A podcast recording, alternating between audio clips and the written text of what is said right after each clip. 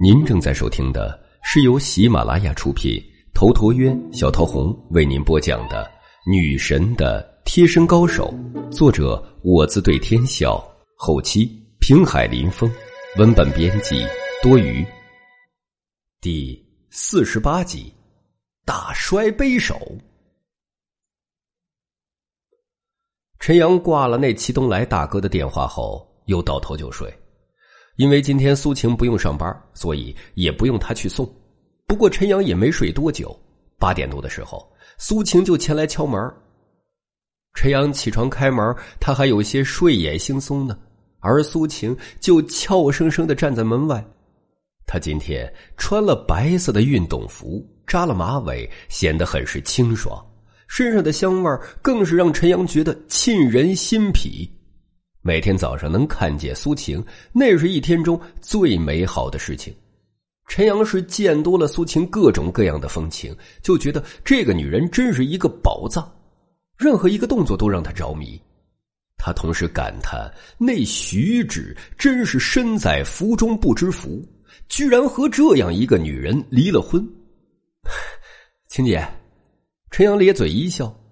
苏晴也是嫣然一笑，她其实每天早上也特别喜欢看陈阳咧嘴一笑，喊自己晴姐的那一刻，觉得陈阳就是个特别阳光、特别简单的大男孩这样的简单、阳光，就像是大学里看男生在篮球场上挥洒汗水一般，在成年人的世界里是很难看到的。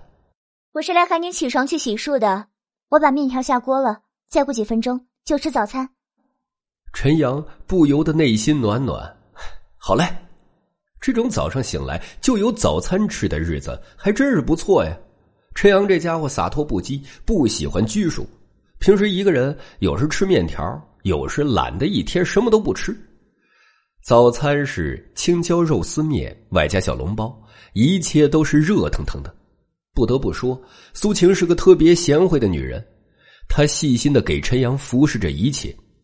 陈阳吃面条吃的很是欢快，苏晴见他喜欢吃，便将自己碗里的肉丝和面条匀了一些过去。同时，苏晴不忘问陈阳：“今天咱们去做什么？”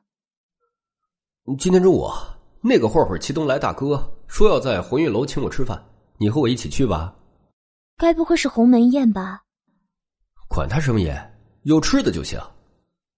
言语之中，自然而然的流露出一种睥睨众生的气势，这就是陈阳的自信，深入到骨髓的自信。不管你们这些小喽啰有什么阴谋，反正老子都不在乎。苏晴闻言不由莞尔，也知道自己多虑了。陈阳可不是个省油的灯。鸿运酒楼是一家中餐为主的酒楼，与酒吧一条街很近。酒吧一条街到了白天，那是一片寂静，就只有几家清吧开门。这鸿运酒楼在许多市民的眼里带了一丝神秘，因为滨海市许多帮会谈事情的时候都会选择鸿运酒楼。此刻，鸿运酒楼的二楼里，齐东来、江雨晨、李胜，恭恭敬敬的站立在一名中年男子的身边。李胜的手包扎好了。用绷带吊在脖子上，这家伙的手经过大夫诊断已经是粉碎性骨折，就算是将来好了，这手也没有什么力气了，直接可以去领残疾证了。这名中年男子穿着唐衫，看起来居然有些儒雅。他叫做刘景天，是滨海市城北的大哥。滨海市一共四个区：城南、城东、城西、城北。这四个区就有四个大哥掌控着地下世界。不过，四个大哥之上还有一位龙王，龙王才是真正的地下皇帝。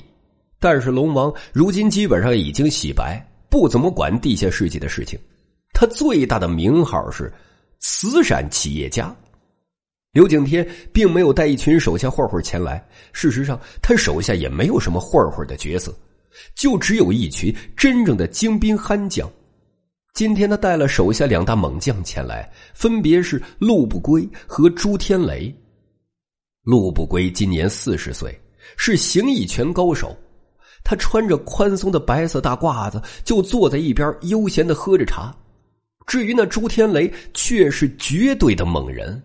他身材壮硕如牛，练习的是八卦掌，今年三十六岁，正是年富力强。说起刘景天，大家最先想到的就是陆不归和朱天雷。刘景天能有今天的江山和地位，依靠的就是这两大猛将。陆不归的形意拳出神入化，曾经在地下斗场里连胜三十六场，将什么地下拳王、高手全部打得跟狗一样。朱天雷则是火爆脾气，神力惊人，能够生撕野牛。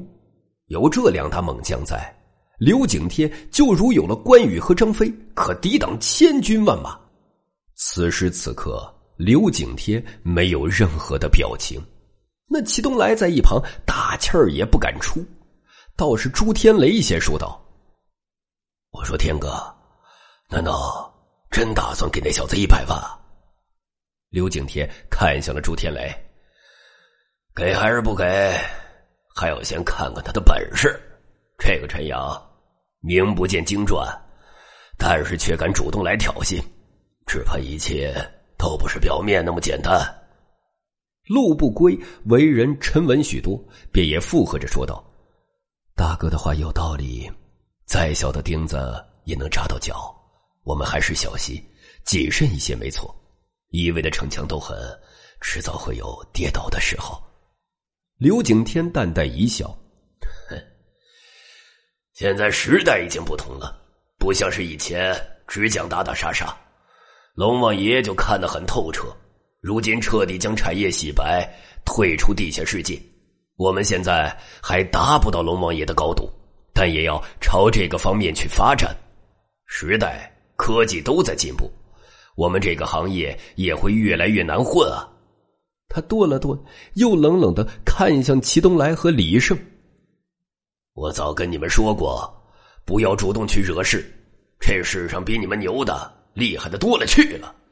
只有井底之蛙才会目中无人，不知天高地厚。齐东来与李胜连忙低垂下头：“是是，呃，大哥教训的是。”那江雨晨虽然是个天不怕地不怕的小姑娘，但在刘景天的气场面前，却是显得文静的很。本来江雨辰和李胜的级别是见不到刘景天的，不过这件事儿，刘景天需要了解来龙去脉，就将这两人叫了来。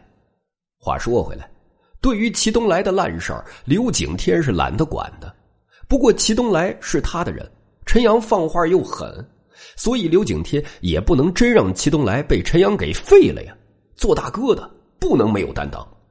再则，刘景天也想看着陈阳到底是什么来头、什么意图。刘景天为人聪明，所以并不气势汹汹去找陈阳麻烦，找回场子，那是江湖混混的习气。他却是摆下酒席试探陈阳的底子，所以说。刘景天这种人和齐东来根本就是两个层次的人。且不说这些，这个时候，陈阳和苏晴也准时到达了鸿运酒楼。两人在服务员的带领下来到二楼的包房前，门被敲开后，陈阳大大咧咧一马当先走了进去，苏晴紧跟其后，双方终于见面。刘景天马上起身，他笑呵呵的冲陈阳走了过来。这位一定就是陈老弟吧？久仰久仰。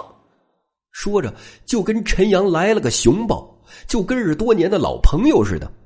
所谓伸手不打笑脸人，这是刘景天的手段。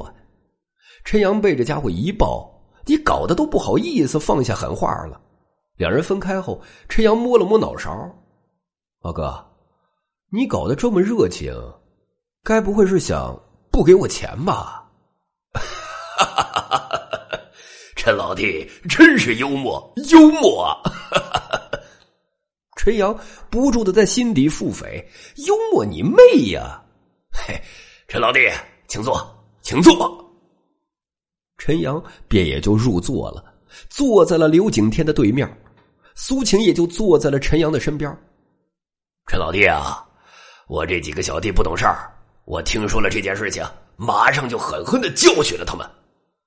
过来。还不快给陈老弟倒茶道歉！齐东来哪里敢违抗刘景天的命令，连忙诺诺应是。当然，齐东来心里也不爽，觉得老大没有给自己出头，反而在仇人面前将自己教训的跟孙子似的。想归想，齐东来还是马上去倒茶了。他倒了几杯茶，分别给了陈阳、苏晴、刘景天、陆不归、朱天雷。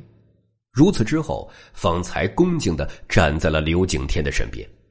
陈阳端起茶杯，随后看向刘景天：“老哥，你是个明白人，不过道歉不道歉的都不要紧啊。你答应我的钱呢？”这货表现的跟个财迷似的。刘景天笑眯眯的看着陈阳，他发现自己越来越看不透陈阳了。陈阳被刘景天盯着，他却没有半分的不自在，翘起个二郎腿，喝着茶。这副模样让一旁的朱天雷不爽了，他一把站起来指责道：“小子，你很拽呀！”陈阳呵呵一笑，也不理朱天雷，冲着刘景天说道：“老哥，还不知道你怎么称呼啊？啊，鄙人姓刘，刘景天。哦，是刘老哥啊。你这个手下好像不怎么懂礼貌啊。不过不要紧，我可以替你管教管教。”他说完就站起来，冲朱天雷说道：“小子，你很狂啊！”朱天雷愣了一愣，随后冷笑着：“ 怎么，你要管教我？”“没错，不可以吗？”朱天雷眼中闪过怒意，他也是一号猛人，如何能够容忍陈阳这般的狂妄无礼？哼，好，我就来称称你有多少斤两！朱天雷说完，便大踏步朝陈阳跨来，一步跨出便是一米半的距离，眨眼之间就如泰山崩塌，劲风狂猛。朱天雷手掌如巨大的蒲扇，一掌便劈杀向陈阳的胸膛。这一掌正是八卦掌中的大甩背手，凌厉至极。本集已经播讲完毕，感谢您的收听。喜欢请订阅此专辑，更多精彩内容，喜马拉雅搜索“头陀渊讲故事”。谢谢。